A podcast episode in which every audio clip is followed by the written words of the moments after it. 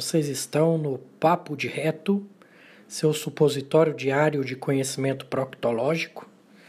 Tudo o que você queria saber sobre o seu ânus, mas tinha vergonha de perguntar. Cada semana teremos uma entrevista e convidados especiais, e algumas semanas serão vídeos sobre o tema de proctologia. Espero que gostem.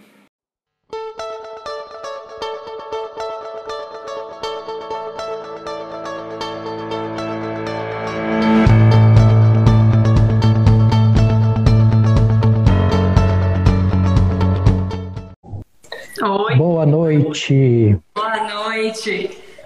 Fernanda, do Simple Science Blog.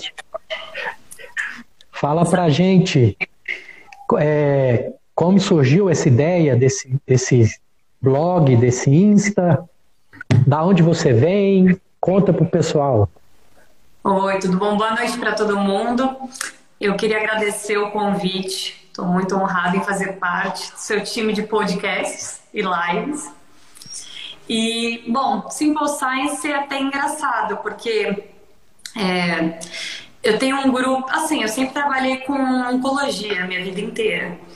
Então, tudo que era. E eu sou da, da minha família, eu sou uma das poucas da área da saúde. Então, sempre que tem alguém que tem que ler um exame ou fazer alguma coisa, todo mundo olha, lê meu exame, eu tenho isso, eu tenho aquilo.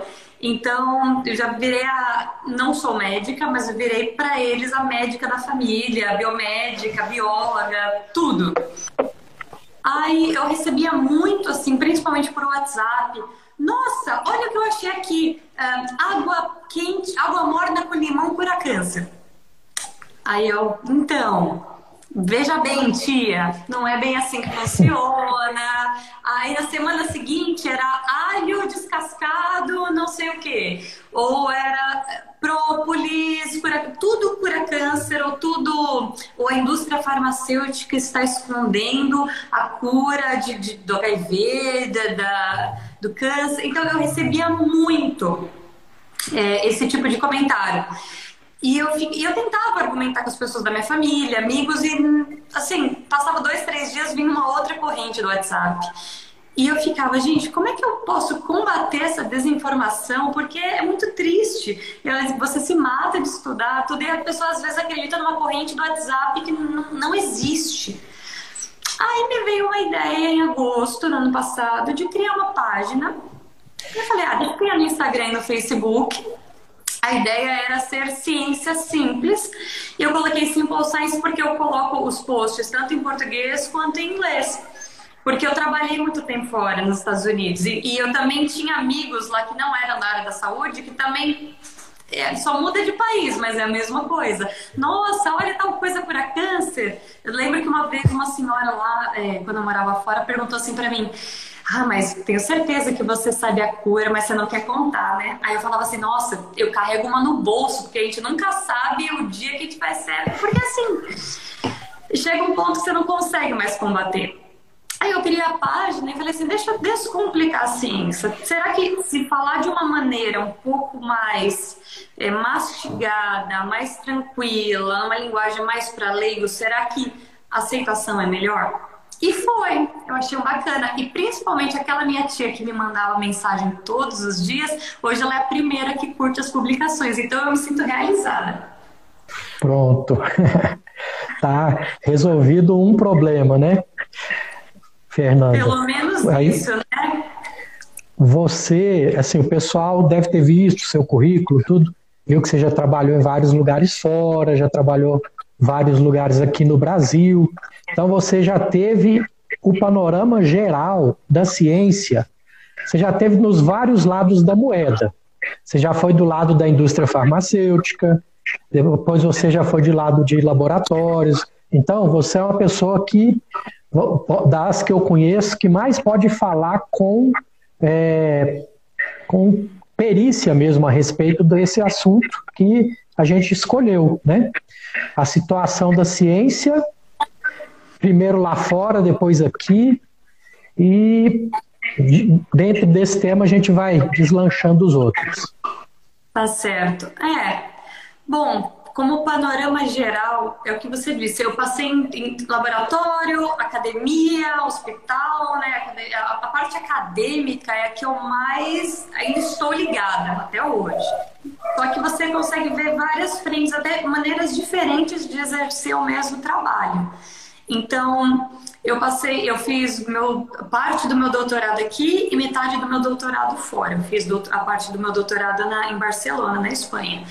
A, cultura europeia é diferente. Então, eles têm um respeito muito maior. É, você dá um, um valor ao trabalho um pouco diferente, mas assim eu ainda não vi ninguém trabalhar tão bem no sentido de ser tão esforçado quanto o brasileiro os que, que estão fora. Então, quando, enquanto eu estive na Espanha foi assim, enquanto eu estive nos Estados Unidos foi dessa maneira. A única grande diferença entre Europa e, por exemplo, os Estados Unidos é que o dinheiro se concentra muito aqui. Estados Unidos, eles têm dinheiro assim. É, assim, literalmente para jogar fora. Por quê? A indústria farmacêutica investe muito nos centros de pesquisa. Aí vem aquela, aquela dúvida que já até me perguntaram, até a gente estava comentando esses dias, né? Até que ponto é a influência da indústria farmacêutica na pesquisa? Eu vou te contar pela experiência que eu tive. Eu trabalhava num hospital chamado Moffitt Cancer Center, é, em Tampa, na Flórida. Então, várias indústrias farmacêuticas elas pagavam para você testar in vitro, então eram somente em células, uma gama imensa de produtos. É, no meu caso, eram quimioterapêuticos, então quimioterápicos para tudo quanto é tipo de câncer de pele. É, trabalhei bastante com melanoma uveal nos olhos, trabalhei com leucemias, cânceres renais, glioblastomas. Então, eles investem para você testar. Você, só que assim, eles não te influenciam a ponto de, olha, vamos forçar uma continuação. Na verdade, eles querem cortar a verba, eles querem só te dar verba para aquelas moléculas que são potenciais e que realmente um dia vão se tornar um fármaco. Então, de, sei lá, 100 moléculas, 100 compostos que nós analisávamos, dois, três iam para ensaios em vivo, que eram ensaios realizados em camundongos, ratos laboratório e etc. Desses, dessas moléculas, apenas uma, ou às vezes, muitas vezes, nenhuma, passava para ensaio clínico, que são ensaios é, realizados já nos pacientes. Então, mesmo com a indústria farmacêutica fornecendo uma gama de moléculas, fornecendo um, um grande aporte financeiro, isso não quer dizer que não está ligado que. É, que nós vamos dar o medicamento X, não importa qual seja o resultado para o paciente. Até então, porque onde eu trabalhava era um grande centro, era um, um prédio inteiro que era o hospital para tratamento de câncer e um prédio inteiro que era parte de pesquisa. E isso era, é, era fantástico. Entendi. Então, assim, o cientista brasileiro, mesmo com toda essa dificuldade que temos aqui na educação, etc., ele é muito bem visto lá fora e é mais valorizado do que aqui dentro. Com certeza.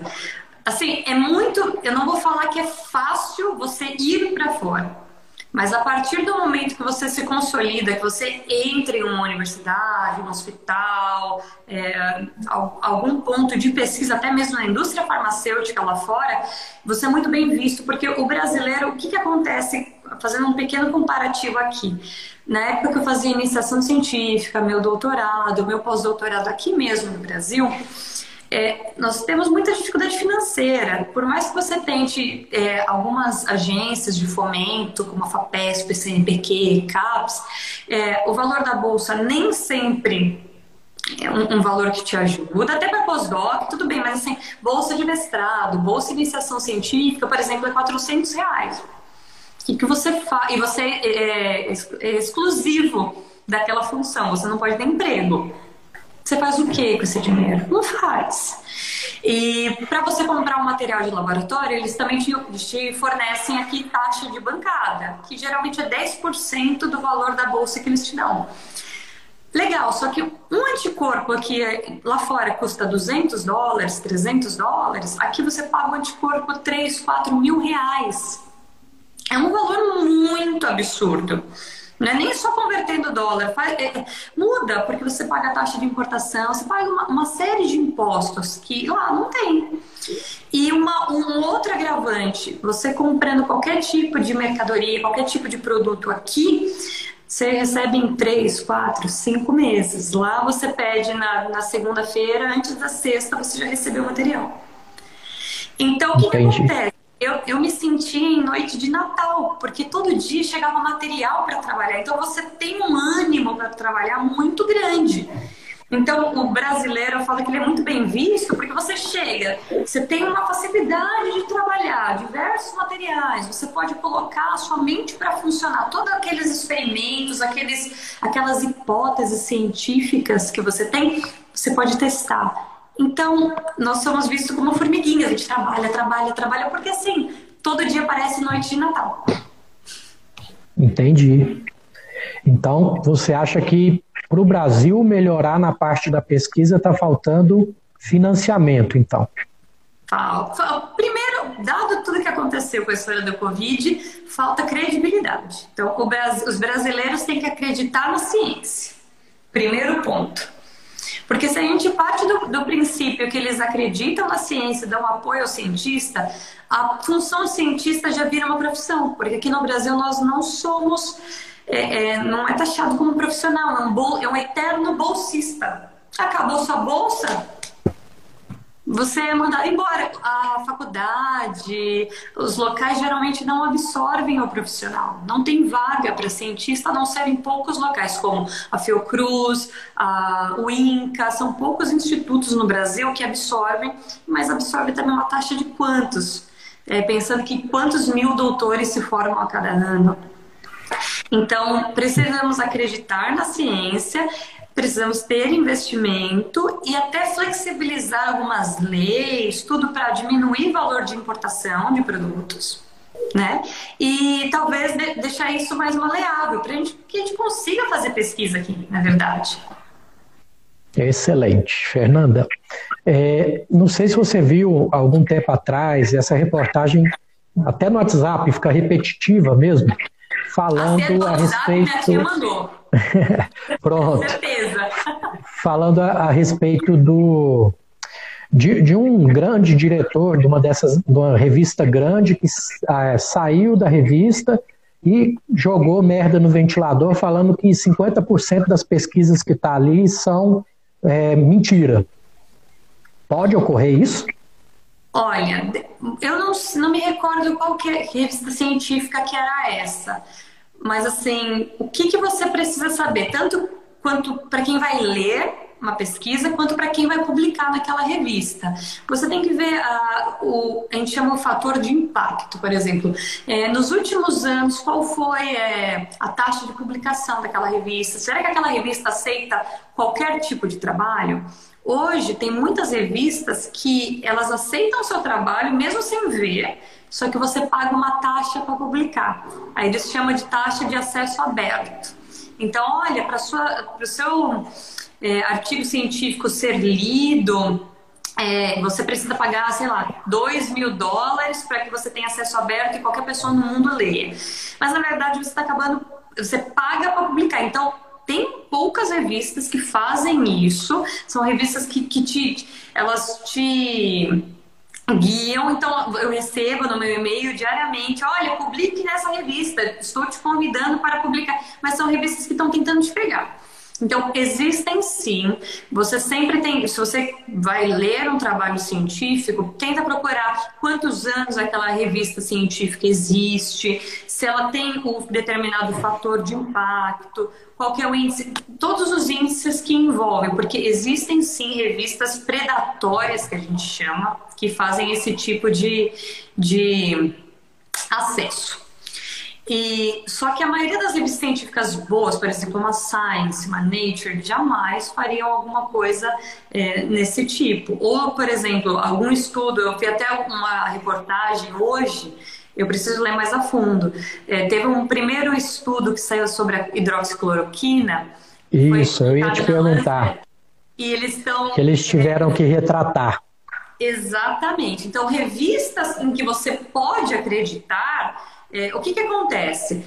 Você publicou seu artigo científico. Qualquer pessoa do mundo pode. A ideia é que você publique de uma maneira que qualquer pessoa possa reproduzi-lo.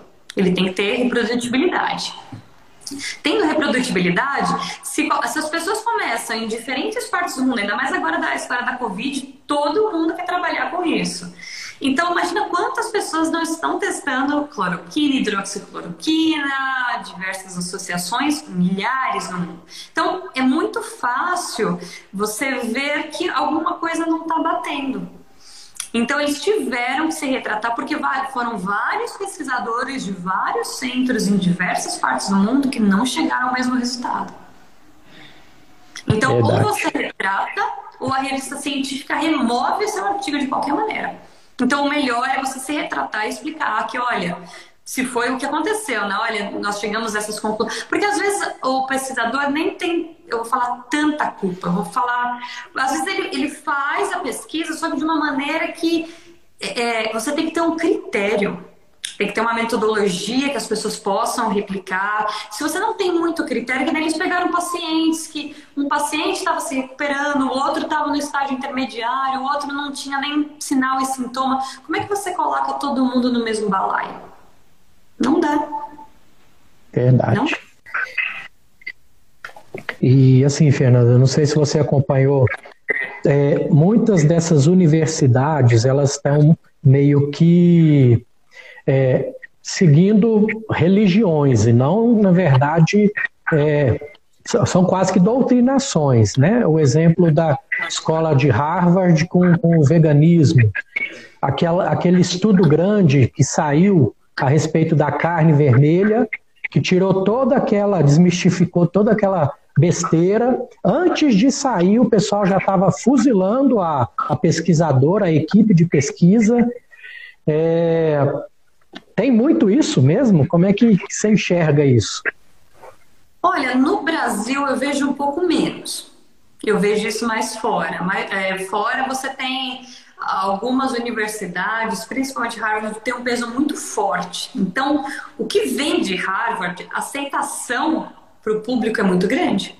Nossa, mas é um pesquisador de Harvard que está falando é, sobre tal assunto. Então, alguns pesquisadores e grupos de pesquisa se aproveitam sim disso. Tanto é que, por exemplo, quanto maior é a, a, a credibilidade que você tem, mais poder você tem. Tanto é que, recentemente, alguns pesquisadores, até que receberam o Nobel, foram contra, foram do grupo anti-vacina Aí você fala, como é que o pesquisador que recebe o Nobel, é, tem alguns que são terraplanistas. Como é que você. Então, é, é assustador. Então, é, sempre a pessoa que, que, se deu muito bem numa área, muito inteligente para algum segmento, às vezes ela usa isso, é como se usasse daquela fama, aproveitar fama e poder. Infelizmente, alguns pesquisadores fazem isso e algumas universidades também. Então, aí, é, é, você não tem que acreditar em nada cegamente. Então, nem que, olha, carne é todo mal, nós não podemos consumir carne, nem 100% vegano é a receita para a vida eterna. Você não, você não pode seguir nenhum dos dois. É, é, essa visão tão limitada. Você tem que saber moldar e quanto mais informação, quanto mais você ler a respeito, melhor é para o seu entendimento. Verdade. E você trabalhou também em, em empresa farmacêutica, né? A relação, a, a relação da, das associações médicas com essas empresas farmacêuticas é, é, que é escandaloso, né, do nosso ponto de vista, para fazer guidelines, protocolos. Existe mesmo isso, esse, esse vínculo? É, eu trabalhei para uma empresa chamada, uma empresa na verdade que ela era da parte de, ela trabalhava com colágeno hidrolisado. Isso foi em 2006, não foi não é nem por agora. Então há anos atrás é, com a ideia que colágeno hidrolisado, além de, de, melhorar a pele e fins estéticos, também teria uma finalidade para quimioterápico, por exemplo. Então, nessa época, por exemplo, a indústria farmacêutica pagava a minha iniciação científica, então esse era o vínculo. Na época eu trabalhava em um instituto, eu não trabalhava dentro da indústria farmacêutica, mas eles fazem esses é, esses pontos de apoio. Então, naquela época, o vínculo com o médico era diferente, era mais para você indicar medicamento, mais é, parte, esse tipo de participação. Faz muito tempo que eu estou é, afastada da indústria farmacêutica diretamente, então eu não sei como é que, a que ponto que anda isso agora. Mas naquela época não era tão agressivo, isso eu já posso te dizer. Certo. E eu creio que esse panorama da ciência você já traçou bem para a gente. É, vamos para o nosso próximo assunto, você ficou muito tempo pesquisando sobre o câncer, né? E você deve ter um know-how grande aí para a gente. Você consegue traçar algum panorama, perspectiva do que, que vai ser esse mercado, o que, que vai, se, se o câncer realmente vai acabar ultrapassando as doenças cardiovasculares? O que, que você pensa disso tudo? Do que você já estudou, do que você viu? Oh, se você pensar que a população é, está envelhecendo, então, se você compara com a população de 1960, 70, 80, a estimativa de, de longevidade não era tão ampla como é agora. Então, e como o câncer está ligado a isso, você precisa geralmente uma série de mutações que se desenvolvem ao longo dos anos. A tendência é que sim, que o câncer bata o primeiro lugar. Em breve, porque a, a população do mundo está ficando mais velha.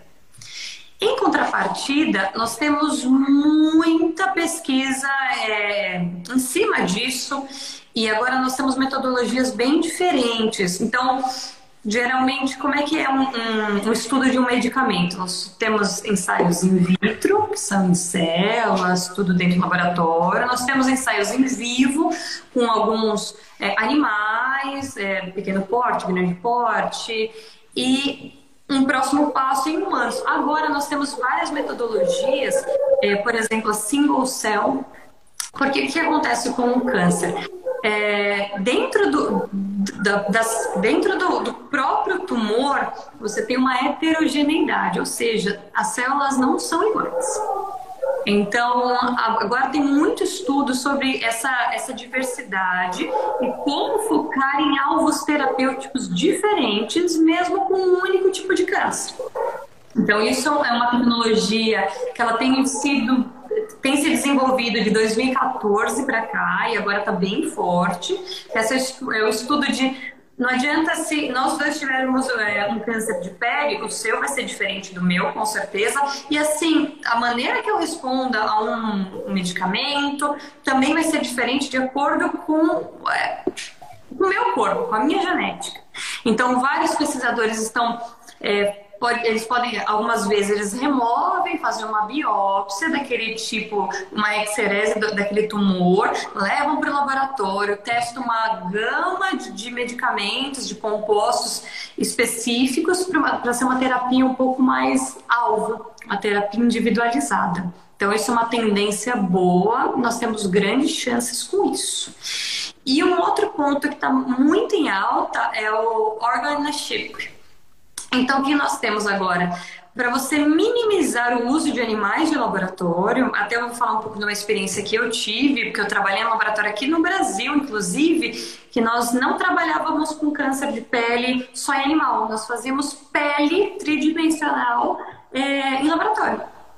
E aí você testava, você colocava o, tipo de câncer que você queria testar, você via a invasão, é, como aquela, aquela medicação, determinado composto agia, matando aquela, sem você utilizar, para você minimizar o uso de animais no laboratório. Então eu tive essa experiência aqui no Brasil, na Faculdade de Ciências Farmacêuticas da, da USP, e uma tendência mundial agora, você tem pequenos chips em que você coloca, você estuda células renais, células do cólon, células da, da glia, neurônios, tudo, você consegue ver a ação de determinados medicamentos sem você utilizar animais. Por enquanto, isso tudo está em teste, é, muito precisa ser aperfeiçoado, mas assim, nós temos um, uma gama de estudos diferentes, é, metabolômica, proteômica, ou seja, nós estamos analisando é, como as nossas a interação entre as nossas proteínas pode nos favorecer a, a determinado câncer ou não. Então, para pesquisa, nós temos muito, mas infelizmente o câncer também está é, tá, tá assim, pau a pau. Então, muito tem se evoluído com pesquisa, mas o câncer não vai deixar de aparecer da noite para o dia, infelizmente. Verdade. Aí, aí, Fernanda, entra uma questão que, para a indústria farmacêutica, é mais interessante pesquisar drogas, né, que vai dar um lucro muito maior para elas, do que realmente pesquisar prevenção, vamos falar assim. Então, se quem está esperando algo milagroso para prevenir eh, e não mudar hábitos de vida, não mudar as coisas, vai tirar o cavalinho da chuva, né? Com, não, você falou tudo. Exatamente. O foco da indústria farmacêutica é, são novos é, medicamentos, pouquíssimo. É, por exemplo, no hospital mesmo que eu trabalhava, uma vez por ano nós fazíamos campanha para prevenção de câncer de pele, distribuindo é, protetor solar, é, protetor labial com proteção é, contra o sol, óculos, etc. Mas as campanhas são é o governo que faz. Então, é, se o governo não tem essa mentalidade, isso, é, isso era nos Estados Unidos, se o governo não tem a mentalidade de, de, te ajudar a prevenir, ou você mesmo não tem a mentalidade que se você não mudar os seus hábitos de vida, seu estilo de vida, você está fadado a, a certas doenças, na indústria farmacêutica só te vende o remédio. Infelizmente. Exato. Então, pessoal, vocês acima de 45 anos, mesmo sem sintomatologia, não inventaram nada melhor do que a colonoscopia para prevenção do câncer de cólon. Não fique esperando um exame mágico, alguma coisa, não, que não vai chegar tão cedo. Então, bora falar para todo mundo a importância da colonoscopia, né? Não, muita gente. Primeiro, eu achei engraçado, eu estava lendo seu livro essa semana. Muito obrigada pelo presente. E realmente aquele capítulo é que, que não é não é um assunto só de homem, tem muito tabu quanto a isso. O pessoal acha que, ai, porque tem aquele estigma. Primeiro, como você estava até falando na sua live com o Henrique, sobre achar que confundem exame de próstata, toque com. Eu tava vendo. Então, primeiro que acham que só quem tem que checar é homem e é para próstata. Ninguém esquece que existe o câncer de colo, o câncer de reto. Exato. Então, exato. os hábitos alimentares influenciam sim na, Pronto. Na...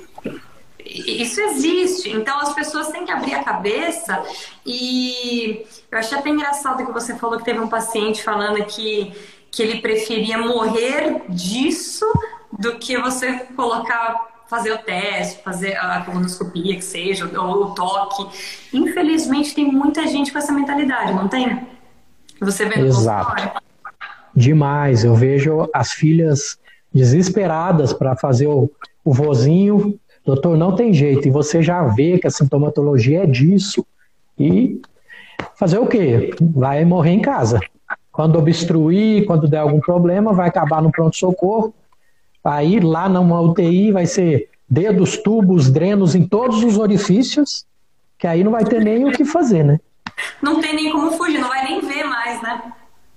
Exato. Então, Pensando nessa questão. Isso, pensando nessa questão do o melhor é fazer antes do te dar o problema, que alimentação, mudanças de hábito, que é coisas que eu já friso bastante ali no meu Instagram, agora no meu podcast, entra o, o que a gente deixou para o finalzinho, que é a questão dos, da curcumina, os curcuminoides, que vendem por aí como uma coisa milagrosa, que vai curar até unha encravada, o que, que você pensa disso, já que você é bastante conhecedora? Se quiser, pode começar a explicar o que, que é a curcumina e fica à vontade. Olha, eu, é, é, engraçado. Eu falo, quando o pessoal vende qualquer coisa com uma cura de qualquer doença de condição, eu já desconfio. Não importa. Eu falo assim, não dá para ouvir, porque não, infelizmente nada é cura de nada. É, da curcumina foi engraçado. Logo que eu entrei na universidade, eu cursei biomedicina, é, nos meus primeiros seis meses eu fiz um estágio no laboratório de síntese orgânica. Então foi meu primeiro contato com o laboratório. E lá nós produzimos análogos da curcumina. E qual que é a ideia desse professor que trabalha ainda? Ele tem a patente que eu tenho é com o grupo dele com esse tipo de composto. É, a curcumina em si, ela é pouco biodisponível. O que significa isso? É, Para você ter esse efeito maravilhoso que ela tem, porque realmente em laboratório ela é maravilhosa. Ela tem sim potencial uh, anti-câncer, anti-inflamatório, antiproliferativo, é, te ajuda em uma, uma diversidade de, de fatores. Só que é, você precisaria comer quilos, consumir muito para que você chegue a ter esses benefícios. Então, aquela pitadinha ou açafrão que a gente coloca na comida ou até cápsula, aquilo é, não tem quantidade suficiente para te fazer é, essa cura toda que te vendem, infelizmente. E outra, é, o pouco que nós absorvemos a curcumina, nós temos efeito de primeira passagem no fígado, nós temos várias coisas dentro do nosso corpo que, que bloqueiam é, essa absorção. Porque a curcumina em si, ela não é, é solúvel em água em si.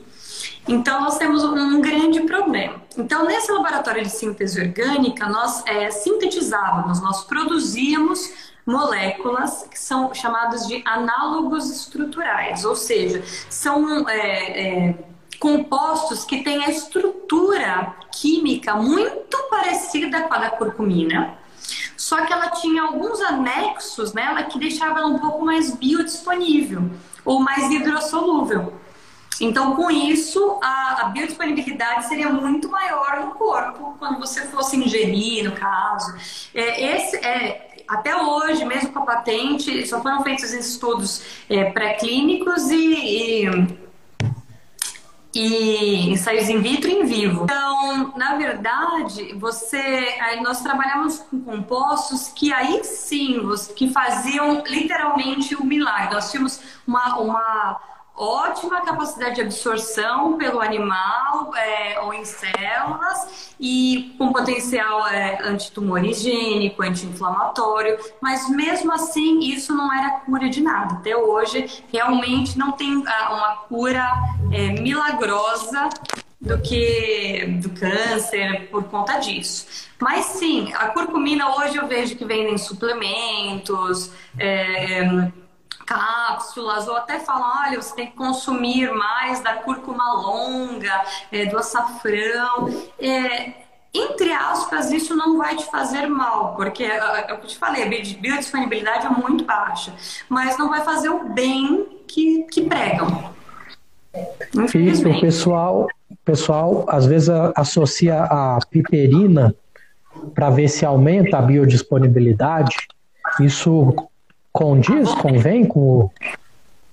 Voltei, desculpa. Tava tentando mexer na câmera para ver se melhorava. Tranquilo. O pessoal associar com a piperina, é, ver se eu estou errado com, com essa explicação. A piperina, ela vai irritar a parede do, do, do intestino, vai forçar o leak gut, entre aspas, para forçar a molécula a entrar. Então vai entrar na marra, vai aumentar a absorção, machucando o seu intestino. Condiz? Olha, eu, eu, eu vi algum. Tem dois artigos que eu li sobre a respeito, e um é, um é um pouco contraditório ao outro, mas a maioria dos artigos fala essa é a linha de raciocínio. Só que qual que é o grande problema disso? Um deles é o câncer. Qualquer tipo de agressão que você que você impõe ao seu organismo, aquilo vai te dar resultados. É, a curto, a médio e a longo prazo. Então, você lesionando aquela camada, aquele epitélio, a tendência é que aquilo tem que se regenerar, aquilo tem que ter uma camada proliferativa.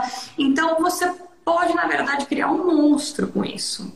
O que, o que você gostaria que te curasse pode te matar. Tanto é que tem até um artigo da curcumina de 2015, eu acho, que fala que curcumina pode ser a cura ou o veneno dependendo da dose. Então, eles fizeram outros estudos falando que altas doses, as doses que seriam realmente necessárias se nós absorvêssemos tudo, é, também induziam morte de algumas células do corpo. É morte de células epiteliais, morte de alguns neurônios. Então, é, é aquela velha história, nada é cura de nada. Se você, você tem que, por exemplo, não fazer associações que se julgam milagrosas. Se você mudar um pouco o seu estilo de vida, você, você é, é já auxilia muito ao seu organismo a não, não, não ser é, predisposto a uma série de doenças. Certo. Você Excelente. é a chave de tudo. Algumas doenças realmente têm cunho genético, o câncer também tem, tem um grande potencial genético, mas tem um grande potencial hereditário e fatores ambientais que influenciam demais. Tabagismo, a sua alimentação, sedentarismo, é, pouco, é, um sono incompleto, tudo isso. A tal, é a tal da epigenética, né, doutora? Que é mais pesada do que a genética e o pessoal não valoriza tanto. Sim, não, nos meus últimos anos eu trabalhei bastante com epigenética, como você acaba gerando radicais metil, e, isso, essa, essa metilação no seu DNA acaba te prejudicando, a, não digo nem tão longo prazo, é um médio prazo. Então isso é muito mais rápido de acontecer e gerar um dano. Então, é, é chegada a hora que isso, uma boa maneira de você ajudar a é, é, evitar esse tipo de doença se cuidar, no geral. Pronto. É, vamos dizer, os convidados entram, saem de especialidades diferentes, vivências diferentes, mas sempre volta nesse ponto. Então, acho que fica muito bem frisado isso, que pessoal parar de buscar pílula mágica, começar a frisar mais no básico, para justamente ter um resultado maior na epigenética, que é o que vai calar alguns genes que te predispõem ao câncer. Se você conseguir isso com a sua epigenética, é, é o melhor dos mundos, né? Com certeza. Então, hoje, não, não dá para acreditar em nenhum tipo de medicamento para nenhum tipo de doença que, que já vem com o perfil de ser milagroso. Você já tem que desconfiar. Ainda mais nesse mundo que agora as fake news é, elas têm tomado conta, até que ponto você tem que acreditar no que você lê, olha, isso faz bem, isso não faz bem. É, nada que julga com potencial de milagroso, cura, nada disso funciona. Infelizmente, para nenhuma doença hoje nós temos a, algum remédio, algum medicamento que tem 100% de chance de cura e aquela doença, poxa, estava é, lendo um artigo falando que os casos de ebola estão voltando. Então, assim, nada, nada, e olha que ebola já estava erradicado, isso é só um exemplo. Então, assim, nada que nós julgamos, olha, nós temos uma cura definitiva, infelizmente não é bem assim. Verdade. E você que está no meio científico, convive, só caso saiba mesmo alguma coisa nova em relação à microbiota intestinal, que o pessoal está investindo bem né, nessas pesquisas. Sim, na verdade, tinha um grupo de pesquisa que eu não participava, mas nós fazíamos reuniões de laboratório semanais. Eu sempre é, assistia essas reuniões, falando a que ponto a modulação da microbiota intestinal é, é, te favorece. A, a, mas eles, eles trabalhavam bastante com a prevenção. E esse que é o bacana. Então eram alimentos, ou, ou, modulava a quantidade de açúcar, ou modulava a quantidade de gordura, ou, é, e, e, e estudavam a própria metilação do DNA.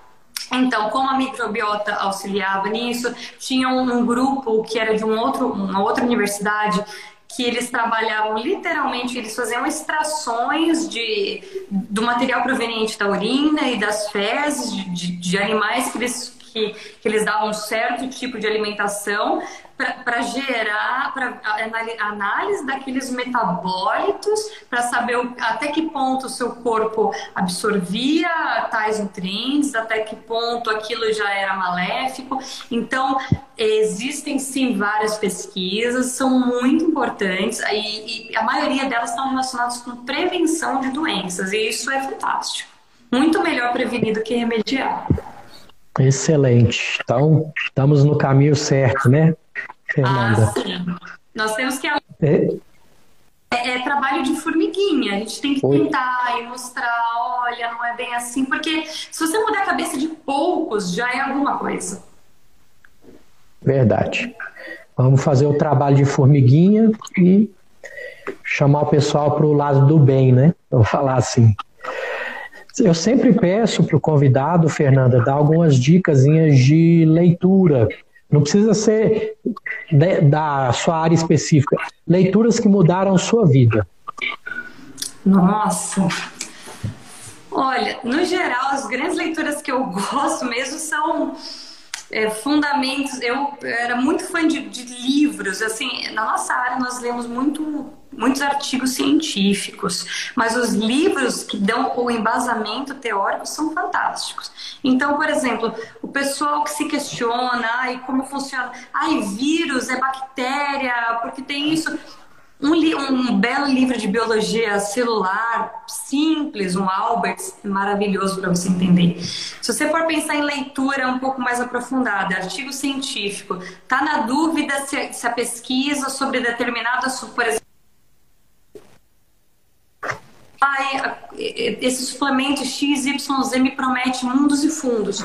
É, tem revistas científicas, até brasileiras, boas, que, que mostram que você consegue desmistificar aquele determinado assunto e, e ler um pouquinho mais a respeito para se informar se aquilo realmente, poxa, o alho, o alho é importante. O alho, o alho tem funções maravilhosas no corpo. Realmente tem é, um potencial anti-inflamatório muito bom. Mas alho é cura de alguma coisa? Não é. Então, é, é, eu, eu dou muito mais embasamento científico. Então, a grande parte das minhas leituras são leituras voltadas para artigo científico. Agora, então, com esse surto, essa pandemia da, do coronavírus, da Covid, eu tenho lido bastante a respeito. Então, todos os artigos, lembra, não, não, não, não lê nada segue e fala, nossa é, isso é verdade absoluta. Lembre, nós estamos caminhando.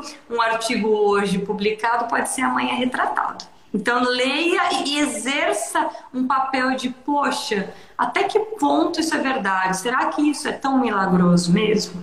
Então, é mais para você se fortalecer e, e instigar o pesquisador dentro de você. Excelente. Fernanda, para a gente finalizar, Fala aí como que o pessoal te acha, os seus projetos, pode usar o canal.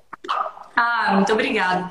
Então, no momento eu tenho, eu ainda estou é, ensaiando a criação de um canal no YouTube, nesse mesmo ponto de desmistificar a ciência, fazer alguma coisa de maneira mostrar que a ciência está no nosso dia a dia. Pessoal acha que ciência é coisa de laboratório, de cientista louco, com o cabelo para cima. Não, ciência está em tudo que a gente faz, na cozinha. O ato de você cozinhar um alimento é ciência pura. Então, eu estou com esses planos futuros, mas por enquanto eu tenho o Instagram, que é o arroba Simple Blog, de Ciência Simples, e no Facebook com o mesmo nome.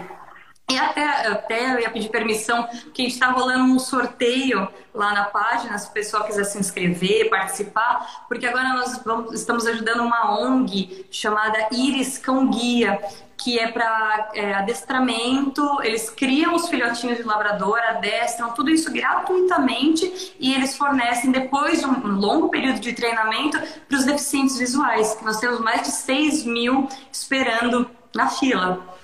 Então, nós estamos é, ajudando, fazendo esse sorteio para ajudar essa ONG, se o pessoal quiser participar. E eu queria, assim, agradecer e, e pedir para o pessoal curtir, comentar, ir atrás. É, se tiver qualquer dúvida sobre ciência, algum tema interessante, pode me procurar, manda mensagem que desmistificar a ciência, descomplicar, ai, aqui eu adoro. Excelente, Fernanda. Foi muito bom. Ah, é, se tiver outros temas no futuro, a gente senta para conversar de novo. O dia que você quiser que eu fale para sua audiência, estamos, estamos aqui, parceria. Viu? Acho fantástico, muito obrigada, viu? Então, fica com Deus, gratidão. Você também, gratidão. Muito obrigada. Até mais, Carpe Diem.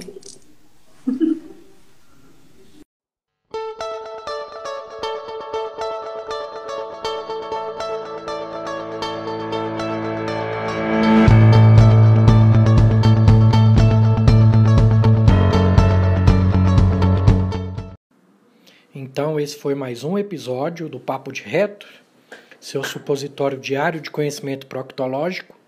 Tudo o que você queria saber sobre o seu ânus, mas tinha vergonha de perguntar. Lembrando a vocês que estamos no Instagram como arroba Papo de Reto. Vamos seguir, vamos indicar para as pessoas, vamos impactar vidas e tem meu livro também, com o mesmo título, tá bom? Tá à venda lá no Instagram. E espero que tenham gostado. Até a próxima. Fiquem com Deus e gratidão sempre e carpe diem.